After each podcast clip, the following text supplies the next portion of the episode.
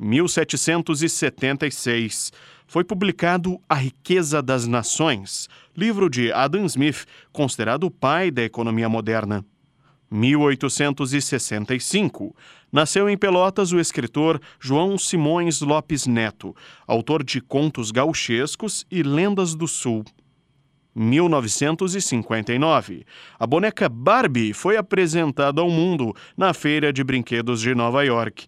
A novidade revolucionou a indústria de brinquedos. 1994 morreu o escritor Charles Bukowski. Nascido na Alemanha, foi para os Estados Unidos ainda criança e tornou-se um dos maiores nomes da literatura norte-americana. 2004. Morreu aos 82 anos o historiador e jornalista gaúcho Décio Freitas. 2006 o cineasta Nelson Pereira dos Santos foi eleito para ocupar a cadeira de número 7 da Academia Brasileira de Letras, tornando-se o primeiro cineasta a assumir o cargo. 2016. Morreu aos 71 anos o percussionista pernambucano Naná Vasconcelos, ganhador de oito prêmios Grammy.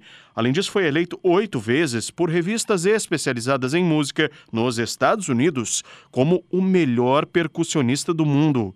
Com a edição de Vicente Nolasco, falou Ramon Nunes.